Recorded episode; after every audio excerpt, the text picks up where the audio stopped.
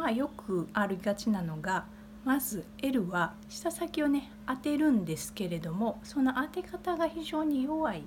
パターンがあります日本語のラリルレロはまあ皆さん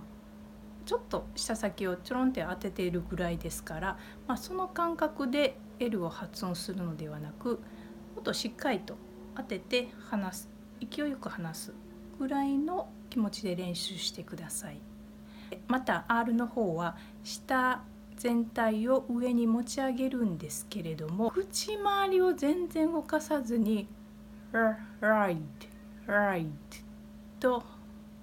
下を上げようとする場合があるんですけれども慣れていないとまずねうまく舌が動かないものなので是非 R の時にはちょっとこの「う」という口の動きを助けにして舌先を持ち上げてみてください。light right